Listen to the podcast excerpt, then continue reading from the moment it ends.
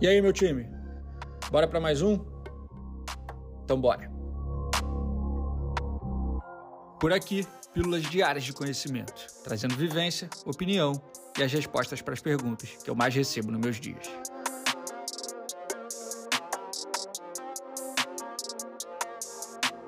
Eu sou Ego Marzulo, fundador e CEO da Sanji, e começa agora mais um episódio da temporada 2023 do Sanji Talks. Vem comigo.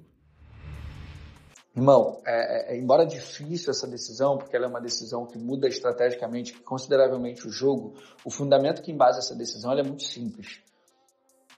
E prático até, talvez, dependendo do nível de... A complexidade dele vai aumentar dependendo do seu nível de autoconhecimento hoje, tá? Como profissional, como, como, como pessoa, é, como está o seu, seu entendimento sobre você mesmo dentro dessa, dentro, enquanto ser humano e dentro da indústria como profissional, saca? Por mais profunda que isso pareça, talvez seja mesmo, é o seguinte, o caminho de montar uma produtora, ele só faz sentido e ele só tem a ver se você quiser trabalhar com pessoas, se você quiser de fato montar um time.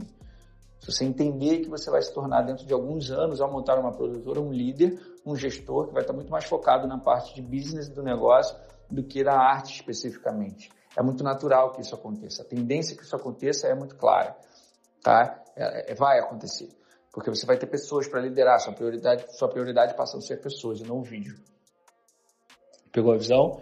Embora o vídeo sempre como um pilar fundamental, fundamental nisso, peça-chave, o produto que você entrega, a matéria-prima do teu negócio. Só que pessoas passam a ser a sua atividade-chave dos seus dias, porque você vai ter pessoas para distribuir funções e responsabilidades.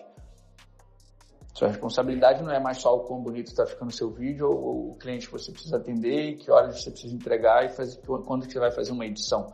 Suas prioridades mudam consideravelmente quando você institucionaliza o negócio a esse nível, dá o nome de produtora, se posiciona no mercado como produtora, se apresenta para a indústria dessa forma e precisa construir um porte para, tá? É, é isso que você quer? É assim que você, é assim que você se reconhece como profissional? E mais, você tem as habilidades para, você tem as habilidades que o líder precisa ou tem disposição para desenvolvê-las? Liderança é um conjunto de habilidades, é possível desenvolver. Mas é isso, você está afim? É o, teu, é o teu game, é a tua forma de ver isso?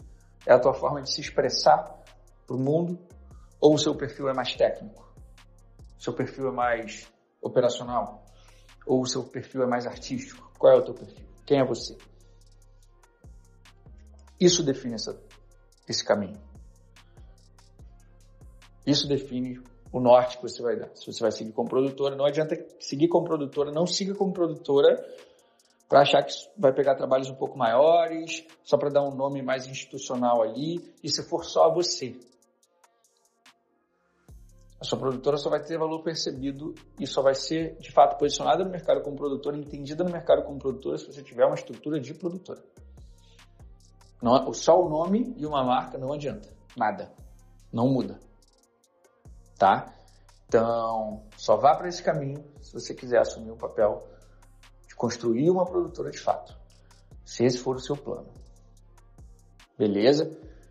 Se esse não for o seu plano, ou se você ainda não tiver certeza sobre isso, ou pelo menos uma inclinação a isso, ou a vontade disso, não vá.